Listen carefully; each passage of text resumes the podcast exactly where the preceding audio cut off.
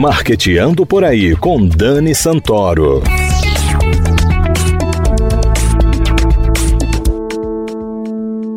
Bom dia, galera de marketing, ouvintes da CBN Maceió 104,5 FM. Está começando o Marqueteando por aí, nesse mês entrevistando exclusivamente mulheres. A opinião pública nas redes sociais ou as redes sociais que viraram a opinião pública? Com a criação de espaços para a discussão digital, que com o avanço das tecnologias se enraizou no dia a dia das pessoas, amplia-se o conceito de opinião pública. Hoje, todo mundo expressa sua opinião sobre tudo, mesmo quando não é solicitado. Porém, não sabemos exatamente se as opiniões expressas na internet representam a maioria, já que há pessoas que não usam rede social, mas naturalmente têm a sua opinião a respeito de algum assunto, produto ou serviço. Além disso, há uns anos temos a figura dos digital influencers, que, como o nome diz, influenciam não só o comportamento de compra das pessoas, o modo de agir e pensar, criando assim uma opinião não isenta a respeito das coisas. E como será que as marcas estão lidando com isso? Como saber se a opinião expressa nas redes sociais de fato representa o que a maioria dos seus consumidores sentem ou pensam? Para conversar conosco sobre isso, convidamos Rafa Loto, da UPix, consultoria de negócios para a economia da influência. Rafa, seja muito bem-vinda ao Marqueteando por aí. Obrigada por conversar com a gente. Obrigada, bom dia para todo mundo, para você. Obrigada pelo convite. Rafa, como a gente consegue medir a opinião pública atualmente? A pergunta de um milhão de dólares, né? A gente, com a lente né, do que a gente está falando aqui do marketing de influência e do digital, a gente gosta de olhar para isso como uma nova forma de se construir narrativas e conversas e opiniões que é muito mais fragmentada do que a gente via há alguns anos. Então, medir a opinião sempre vai ter que levar em conta, né, de que, que filtros e que comunidades, em que, em que lugar você quer ouvir, né, o que, que você quer ouvir. Inclusive, quando a gente coloca em jogo o algoritmo que tende a construir né, conteúdos, te apresentar conteúdos que colaborem para uma visão de mundo que você já tem, uhum. é possível que a gente tenha cada vez mais essa fragmentação, né? Cada vez menos a gente consiga dizer, olha, 50% das pessoas acham isso ou aquilo.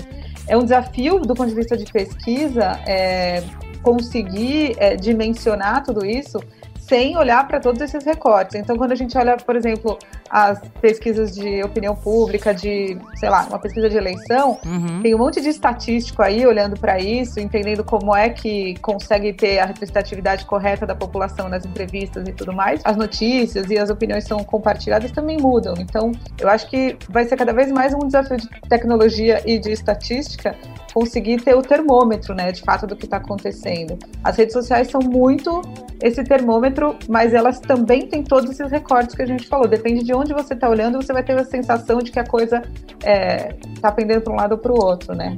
Basta você entrar num grupo ali enfim, que tem uma opinião contrária do outro, você percebe que está em universos completamente diferentes. É verdade, e dividindo o mesmo ambiente, né? Então você acredita que as marcas ainda precisem ter um modelo híbrido de pesquisa, tipo fazer pesquisas online e também fazer pesquisas de campo? Sim, o Brasil não é inteiro digitalizado, né? Tem, uhum. depende, né? Se ela pegar a classe A, é, eu não vou lembrar um dado de cabeça, mas é mais de 95% de penetração de internet nessa categoria cada vez mais brasileiros estão presentes na internet de diversas formas e com diversos tipos de tecnologia, né? Mas eu acho que sim, não, isso não substitui ainda um olhar para quem não está lá, né? O Brasil não é só quem está lá no Facebook fazendo questão. Verdade. Rafa, antigamente, somente a TV, os jornais e as revistas influenciavam a opinião pública. Hoje nós temos as redes sociais.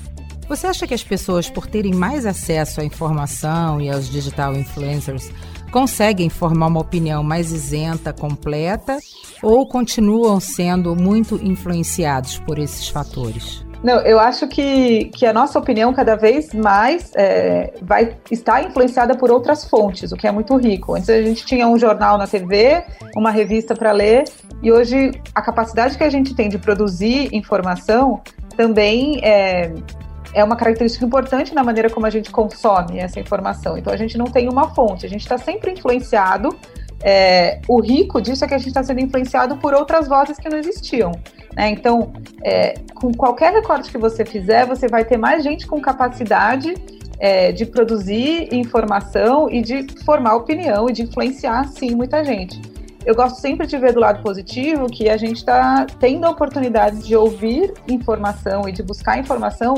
Você também pode consumir conteúdo na velocidade em que ele é produzido de qualquer lugar do mundo. Uhum. Então, sim, de fato, a gente está sendo mais influenciado. É lógico que junto com isso vem um monte de fake news, a dificuldade de fazer a curadoria da informação, né? Porque ao mesmo tempo também você tem tanta informação que você não sabe que é confiável ou não também traz um peso cada vez mais importante para a mídia que a gente chama de tradicional, né? Tipo, o jornalismo que, que busca informação de fato, que faz a curadoria, mas é, ao mesmo tempo isso enriquece a discussão quando você tem muita gente capaz de falar e não tinha opção antes, né? É verdade. Tinha ali, sei lá, meia dúzia de e-mails controlados por cinco famílias no Brasil. E eu acho que isso vem mudando. É isso mesmo. É, o público passou né, de mero receptor passivo da comunicação para protagonista do diálogo. Né? Ele, como você falou, produzindo conteúdo, interagindo com as outras pessoas, até com as próprias empresas e ganhou um poder de fala muito grande, né? Então eu acho que isso colabora muito para a gente ter acesso a um grande número de informação, seja ela na internet, seja ela nos veículos tradicionais, e a gente acaba sendo mesmo influenciado por tudo que a gente lê, né? E até formar a nossa própria opinião, a gente demora um pouquinho mais. Rafa, já está acontecendo um movimento de influencer fatigue, ou seja, a forma de se fazer marketing de influência já está ficando desgastada. Você acha que os digital influencers já precisam se reinventar? Eu acho que é menos uma fatiga, né? Porque uhum. se a uhum. gente olhar a quantidade de informação produzida e a quantidade de influenciadores digitais, bem entre aspas aqui, né, uhum. é, que existem, tem muita coisa diferente. O problema dessa super produção de influenciadores é porque muita gente pautada sempre nas mesmas pessoas entende que influência é aquela pessoa que tem uma vida maravilhosa que compartilha a vida dela na internet e ela tá uhum. sempre viajando em restaurantes caros e em coisas assim, que essa é a influência da maneira como é, pejorativamente foi construída, né? Tipo, eu não aguento mais isso. É. É, e muita gente repete essa fórmula. Isso, de fato, não tem muito espaço. Porque, muito, assim, é uma concorrência. Muita gente igual, produzindo conteúdo igual. Então, hoje, uma marca que procura, vou dar bem esse estereótipo, tá? Hum. Procura uma menina, mulher, em torno dos 30 anos, que faça conteúdo de, tipo, lifestyle, né? Tipo, a vida dela, é, que vá no restaurante, na praia, na piscina, no momento em que ainda a gente podia fazer isso, né? Apesar é. de que eu acho que ainda tem muita gente fazendo isso, infelizmente, é. vivendo uma vida como se não tivesse acontecendo uma pandemia. Mas assim, tem muitas, milhares de meninas desse jeito. Mas por outro lado, tem muita influência aparecendo, que eu acho que já é esta reinvenção que é entender que existe muito conteúdo rico, muita história boa para contar, que está para além dessa vida de celebridade. Essa influência, que é a cópia da vida de uma celebridade, ela é mais ou mesmo de fato. E é muita gente parecida, né? Corpos parecidos, né? São sempre meninas brancas, do cabelo liso, que vivem uma vida milionária inclusive algumas que produzem essa vida milionária, né? É muito triste até é. olhar para isso. Tem muita gente aqui em São Paulo, tem nos jardins tem uma van que às vezes fica parada nos jardins.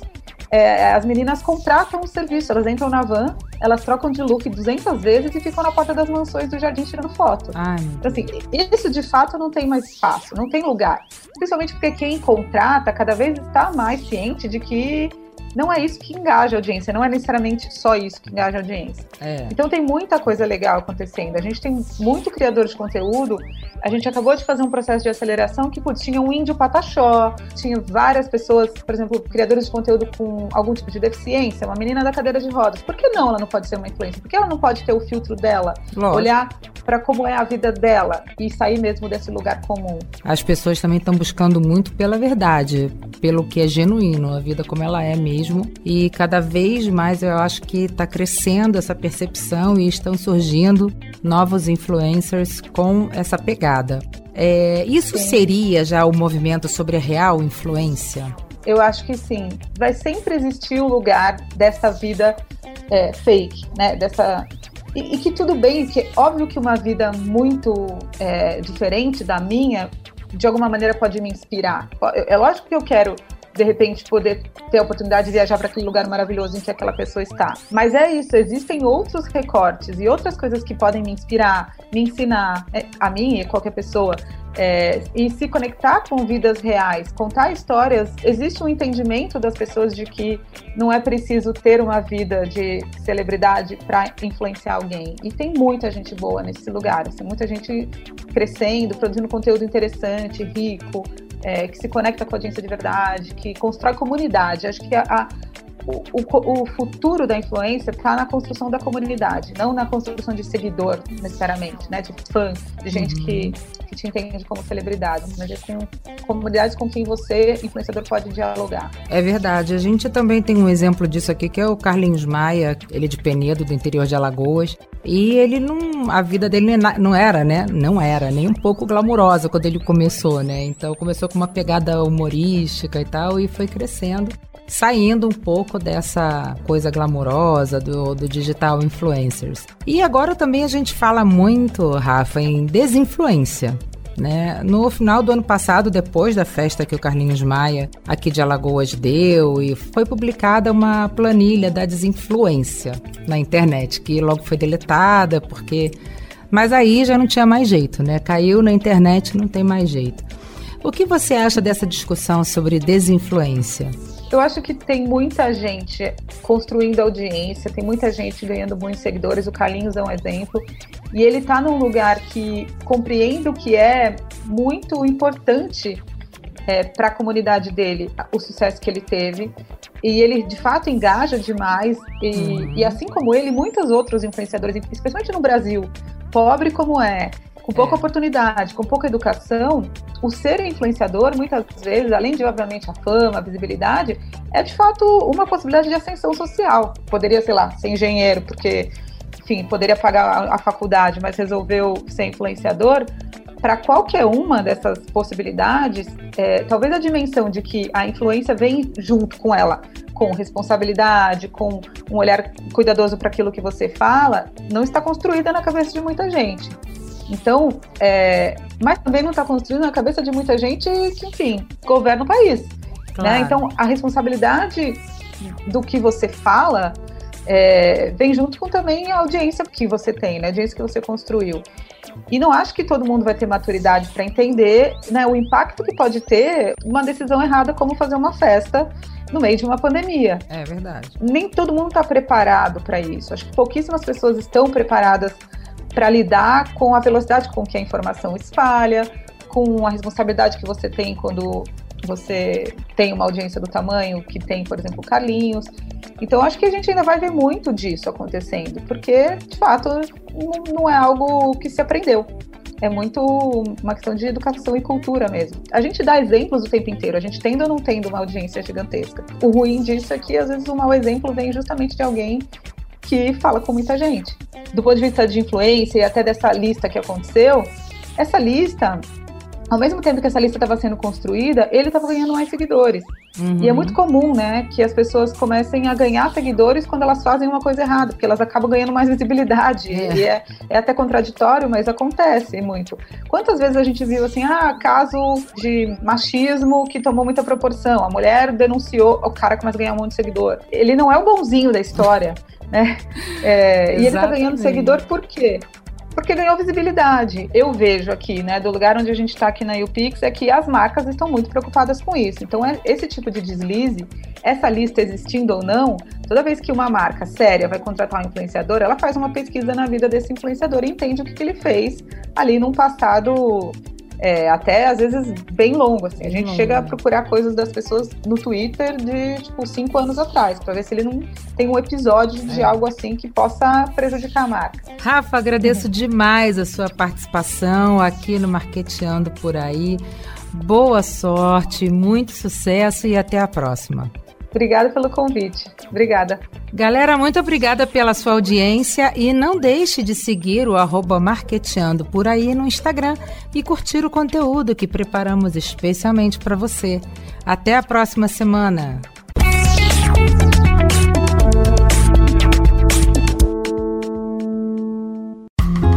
Quem é empreendedor já sabe que para fortalecer os negócios é preciso continuar cuidando das pessoas. Quem é cliente também precisa colaborar. Estabelecimentos limpos, mãos higienizadas e atendimento sempre de máscara são alguns dos cuidados. Para saber, acesse sebrae.com.br/cuidados e veja os protocolos de saúde para cada setor. Quando um cuida do outro, todo mundo ganha. Sebrae, a força do empreendedor brasileiro.